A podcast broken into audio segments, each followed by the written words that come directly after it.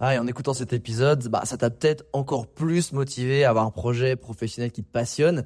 Mais le problème, c'est que t'es peut-être paumé, que tu sais pas dans quoi te lancer. Soit parce que t'as aucune idée dans quoi, soit parce que justement t'as trop d'idées et tu sais pas laquelle choisir. Si c'est le cas, bah, va regarder mon workshop gratuit. Découvre ta zone de génie pour trouver ton job idéal. Avec ça, tu auras toutes les clés pour y voir beaucoup plus clair et prendre une vraie décision. Le lien dans la description, c'est à toi de jouer.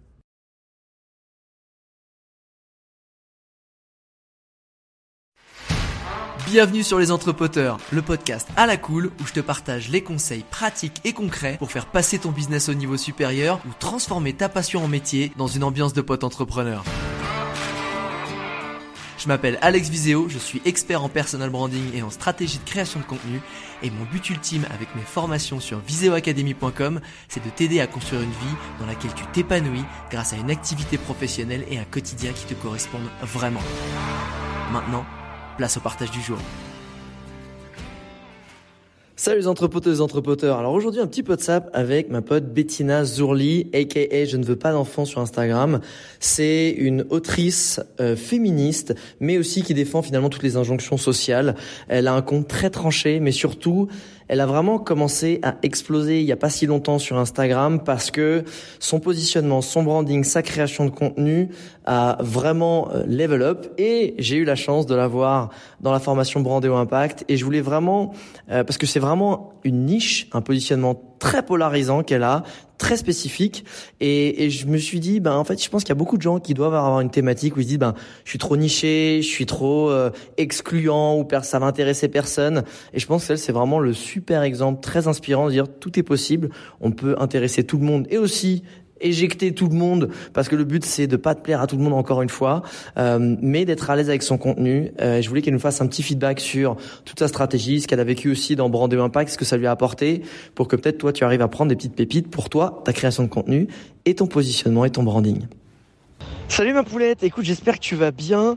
Euh, bah, comme tu sais là en ce moment euh, on a réouvert les inscriptions de Brandéo Impact et je trouvais ça intéressant en fait aussi d'avoir un feedback de quelqu'un qui est clairement aujourd'hui euh, une réussite euh, sur les réseaux, sur Insta notamment en termes de confiance en soi, de positionnement, de branding, de création de contenu puisque euh, bah là d'ailleurs c'est ce que, ce, que, ce que je te disais il n'y a pas si longtemps, tu m'as dépassé même en termes de vues sur tes réels et surtout tu as une vraie constance en création de contenu donc tu es un vrai bel exemple. Qu'est-ce que ça t'a apporté à toi, brandé au impact euh, je sais pas, en termes personnels, en termes de vision, en termes de skills, euh, tu vois, ça a été quoi vraiment dans, l'apport de connaissances de, de, ce que ça a pu euh, level up ton game, comme j'aime bien dire, de ton côté? Salut Alex Merci pour ton message.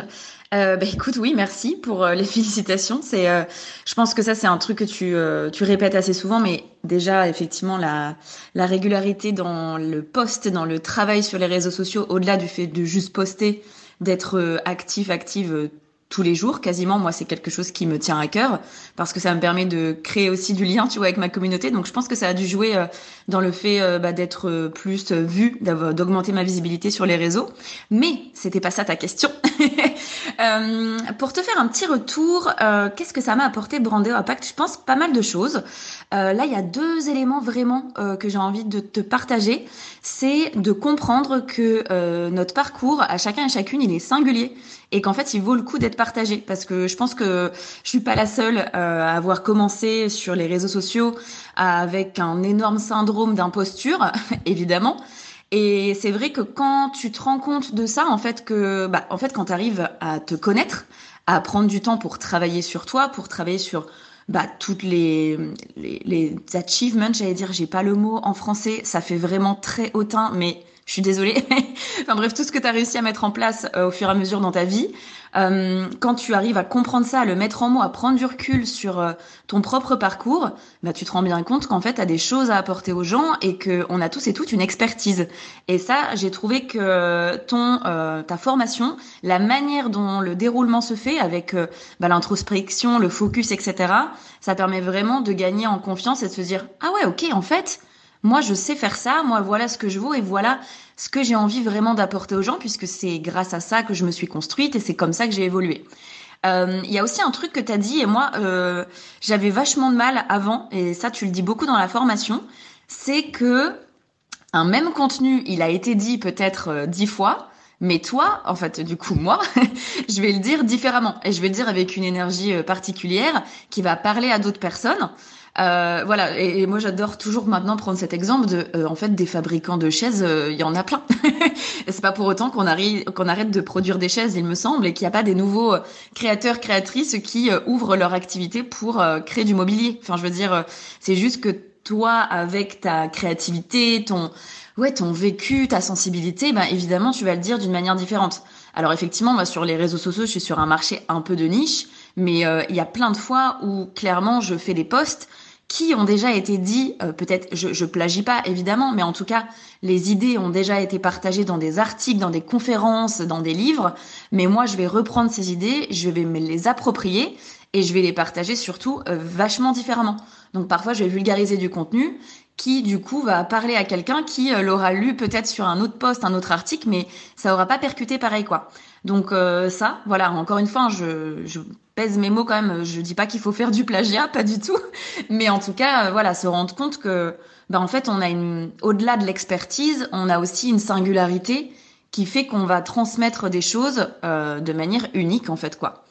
Euh, et le dernier élément, je pense qu'en trois points c'est déjà pas mal, euh, c'est euh, ce que ça m'a permis d'acquérir, c'est vraiment la déculpabilisation d'être clivante. Et là, je reprends tes mots parce que je crois que toi tu parles de ça aussi dans ces termes c'est euh, qu'en fait au début, je pense que voilà, au début je tu, sais très bien donc pour résumer un peu mon parcours, au début sur les réseaux sociaux, j'étais très clivante mais j'étais clivante énervée. Donc je suis toujours très énervée et très en colère et la colère d'ailleurs, c'est bien parce que moi ça me permet d'avancer.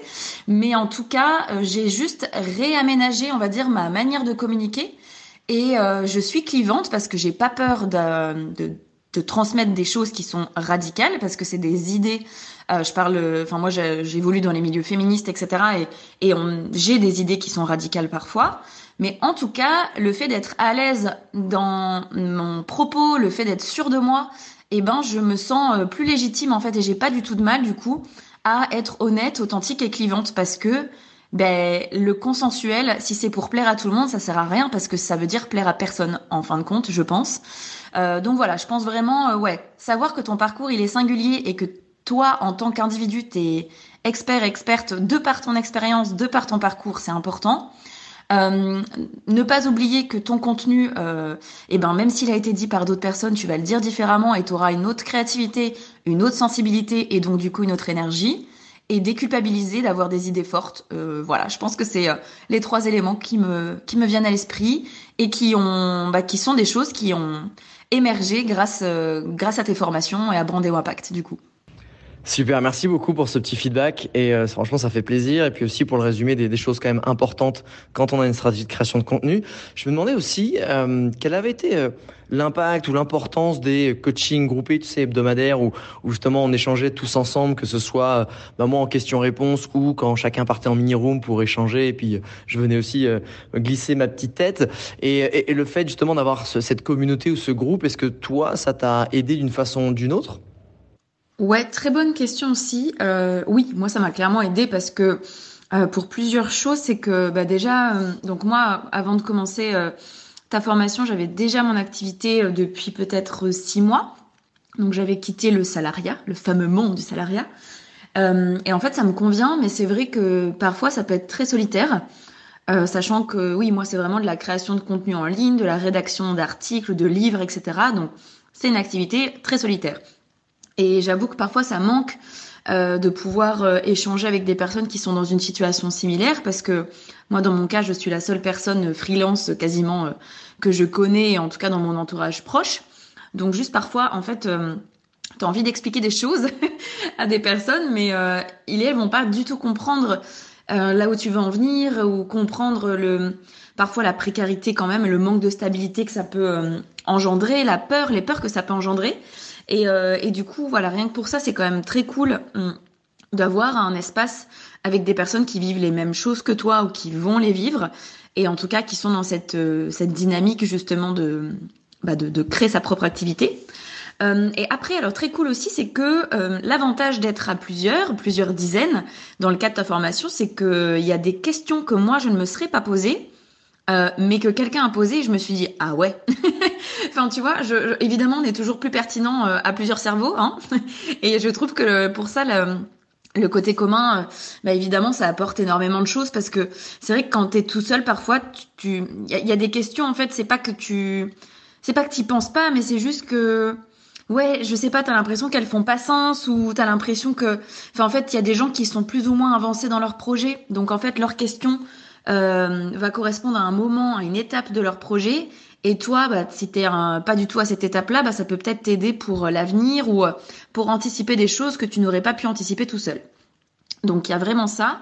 Et euh, l'autre aspect, bah, c'est juste évidemment le côté motivation, en fait, d'être avec des dizaines de gens qui sont chauds, bouillants pour créer une activité qui leur ressemble. Bah ça, je pense que ça vaut toutes les motivations du monde. Donc c'est que voilà, ça, ça vraiment, je, je, pense que ça, ça booste énormément les gens. Et moi, tu vois, la première dans le sens où ben je suis un peu parfois je veux dire ça stagne un peu et je, me repose pas mal aussi sur sur mes lauriers hein, clairement parce que voilà, je suis pas hyper carriériste et ce genre de choses, mais euh, mais voilà, le fait de d'avoir la motivation de gens qui encore une fois sont pas du tout au même stade d'avancement que toi, ben en fait c'est euh, c'est hyper riche, je trouve. Donc euh, ouais, vraiment, je pense que juste une formation papier ou toi-même les vidéos enregistrées sans ce suivi hebdomadaire qui dure quand même plusieurs semaines, bah il aurait pas du tout le même impact quoi. Donc oui, oui c'est vraiment nécessaire et hyper hyper positif quoi. Écoute, génial. Euh, c'est vrai que j'ai bien aimé ce que tu disais sur le fait de. Ouais, en fait, il y a des gens qui vont poser des questions auxquelles tu pas pensé, mais en fait, toi, ça t'apporte euh, énormément parce qu'ils sont peut-être un peu plus avancés et du coup, ça anticipe ton besoin et ça, c'est super puissant. J'avais déjà vu plusieurs fois aussi, ouais, pendant les coachings euh, live, euh, des, des, feedbacks de gens qui disaient ça. Et dernière petite question, justement, qu'est-ce que, si tu devais, parce que le but quand même de ce podcast, c'est toujours de donner de la valeur aux gens, si tu devais donner trois conseils à des personnes qui veulent justement euh, bah, se lancer sur les réseaux pour booster leur activité, avoir plus de visibilité, avoir des clients, enfin pérenniser leur euh, simplement leur business ou même euh, donner plus de, visibilité à une passion. Qu'est-ce que tu leur donnerais serait ces trois conseils? Ah ah, question difficile. Hum, alors, si, je sais. La première chose, c'est que je dirais qu'il faut pas perdre de vue même si on travaille sur des réseaux sociaux, s'il y a de la technologie entre les gens, que euh, on reste des humains et que du coup, c'est bien, tu vois, de vouloir euh, automatiser euh, ton business, de vouloir être réglé comme une horloge, de lire tous les trucs sur l'algorithme Instagram, qu'est-ce qu'il faut faire en ce moment, etc. C'est top, mais en fait, bah, par exemple, avec une formation comme la tienne, tu te rends bien compte que ça n'enlèvera jamais, enfin, on pourra jamais enlever l'humain. Et du coup, euh, moi, je suis très un peu entre ces deux eaux de il y a des choses, je prépare beaucoup de choses en avance pour être bien organisée, avoir toujours du contenu euh, à disposition, mais je me laisse beaucoup, beaucoup de liberté, notamment beaucoup de contenu spontané. Et je sais que c'est ça qui marche, et d'ailleurs, je le vois, hein, tu vois, il y a des posts, je me lève le matin je poste un truc qui est vraiment sorti de, mes tripes, etc.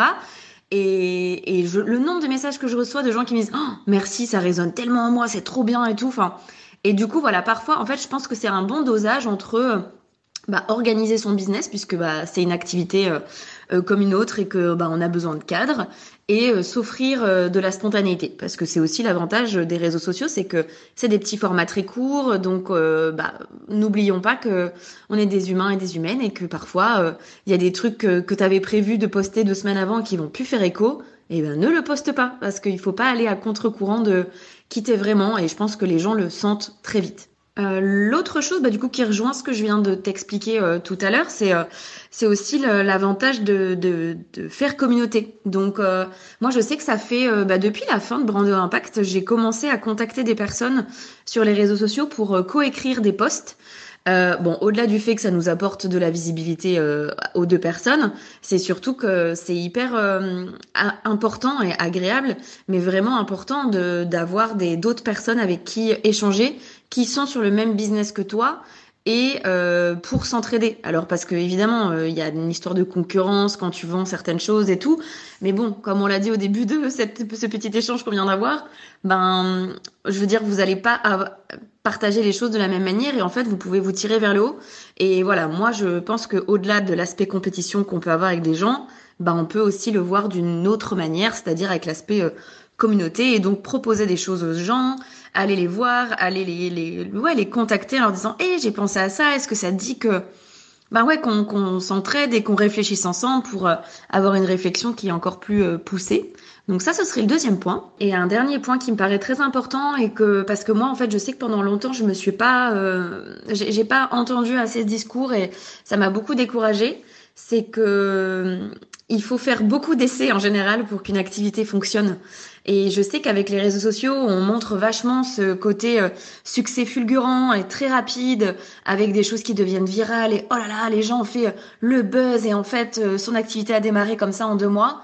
Non, euh, la plupart du temps dans la vraie vie, euh, ça peut mettre du temps. Donc je pense que il faut quand même garder ça en tête. Que moi, je, je prends un exemple, c'est-à-dire des, des, sites internet. J'en ai eu 10.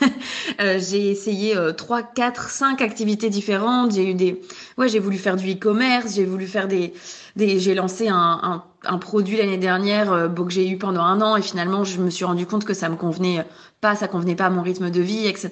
et à mes envies. Enfin voilà, en fait, il faut, il faut expérimenter et c'est jamais des échecs, mais en fait, il faut multiplier les expériences pour euh, ben, apprendre à mieux se connaître et vraiment forger son, euh, son caractère, ses envies, parce que voilà, parfois tu un truc et au bout de six mois, tu es là, ah ça marche pas et tout. Enfin, Ouais, mais ça c'est normal en fait.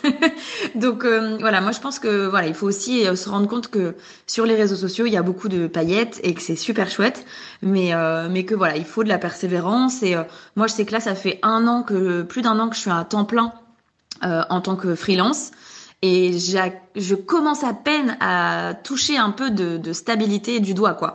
Donc euh, ça prend du temps et, et c'est comme ça, c'est normal. Donc euh, voilà, ça veut pas dire que vous vous êtes trompé, ça veut pas dire que tu es sur la mauvaise voie. Ça peut vouloir dire qu'il faut faire peut-être un, un, un, petit rééquilibrage ou un réajustement, ça pourquoi pas. Mais euh, il faut du temps. Donc euh, il faut se laisser euh, une année, une année et demie, peut-être plus. Enfin ça dépend des activités et si ça marche avant, tant mieux. Mais en tout cas, il faut garder ça à l'esprit. Je pense que c'est aussi bien de ne pas tomber dans le perfectionnisme qu'on voit sur les réseaux sociaux et, et qui n'est malheureusement pas du tout représentatif de l'activité euh, en freelance, etc., de, de gens qui, qui, lancent leur entreprise, quoi. Voilà. Ben écoute, euh, j'espère que ce sera utile. Merci de, bah, de m'avoir posé ces questions et puis euh, bonne chance à tous euh, les futurs euh, brandés ou impacteuses, entrepoteurs, entrepoteuses, parce que c'est une chouette aventure.